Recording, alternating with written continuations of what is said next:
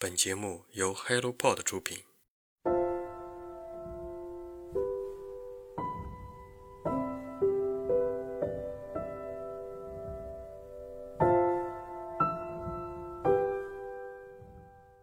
Hello，大家早上好，欢迎来到晨间舒适，我是花花。疾病带给我们的是什么呢？疫情放开后，我们经历了大多数的第一次阳性报告。那个时候，我们都在感叹，经历了多少轮的病变，我们依旧感受着疾病的痛苦。更难说疾病爆发初期那些人的痛苦。今天是一本关于疾病的书籍，如果你感兴趣，就听下去吧。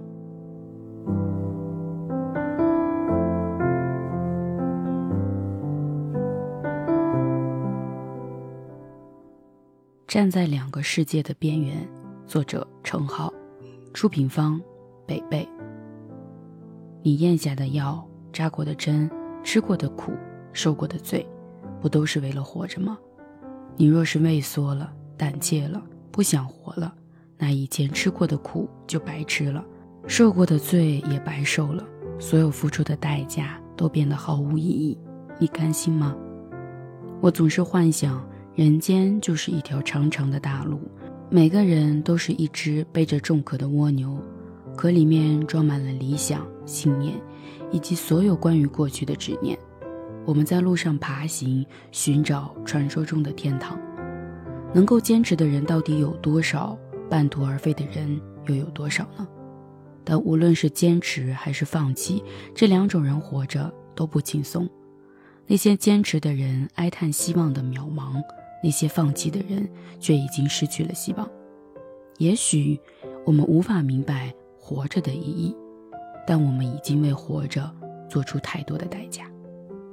也许我们无法实现自己的梦想，但是我们已经为梦想流下了太多的眼泪。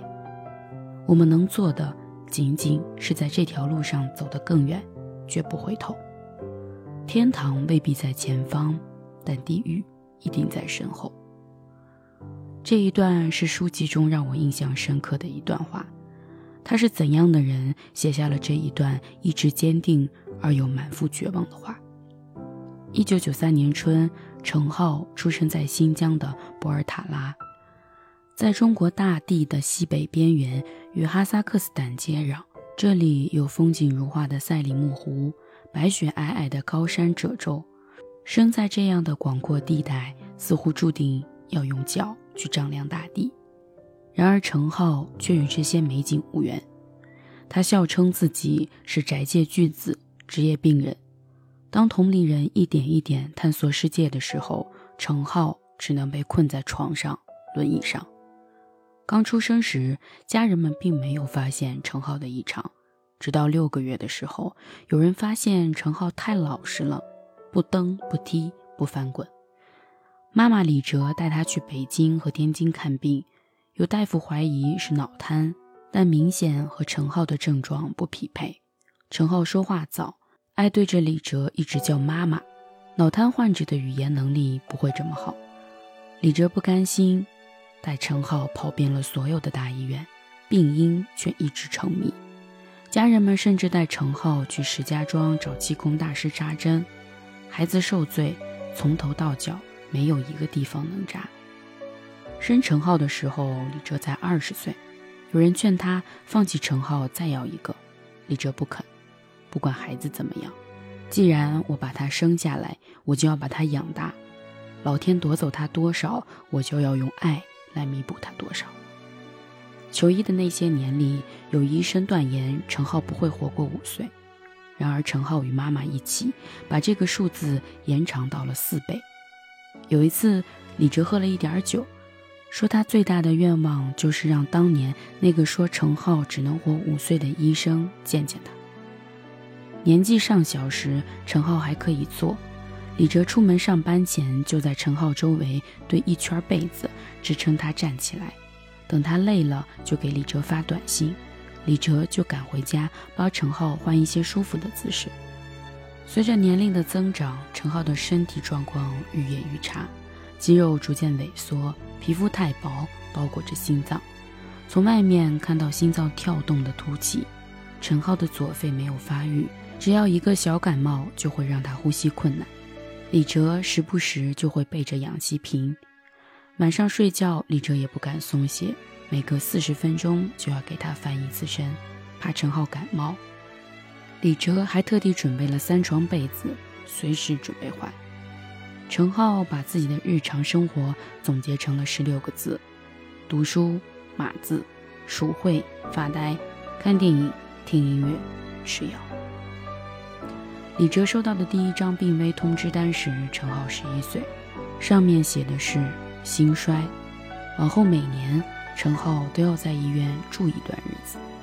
陈浩说。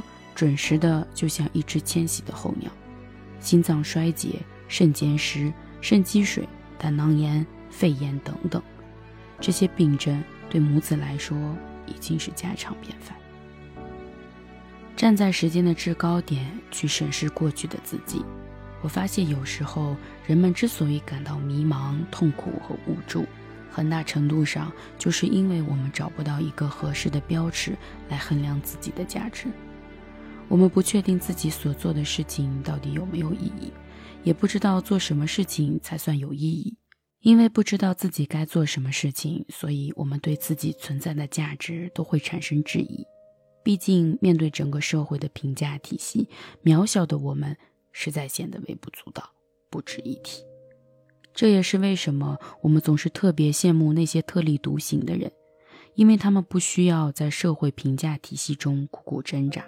也不需要用普通人的标尺来衡量自己，他们有一套夸自己的体系，有一把衡量自己的价值标尺。他们在自己的世界里活得洒脱而自在，旁人可以羡慕，却永远也学不来。陈浩是万千世界中的其中一个人，他所经历的是我们常人无法感受的，但我们知道。那一个个我们安然入睡的夜晚，他却痛苦不堪，和母亲陪伴。今天的好书推荐就到这里。如果你对这本书有自己的想法、看法，欢迎在评论区跟我们留言互动，让我们一起阅读，让阅读成为人生的可能。期待我们下次再见吧，拜拜。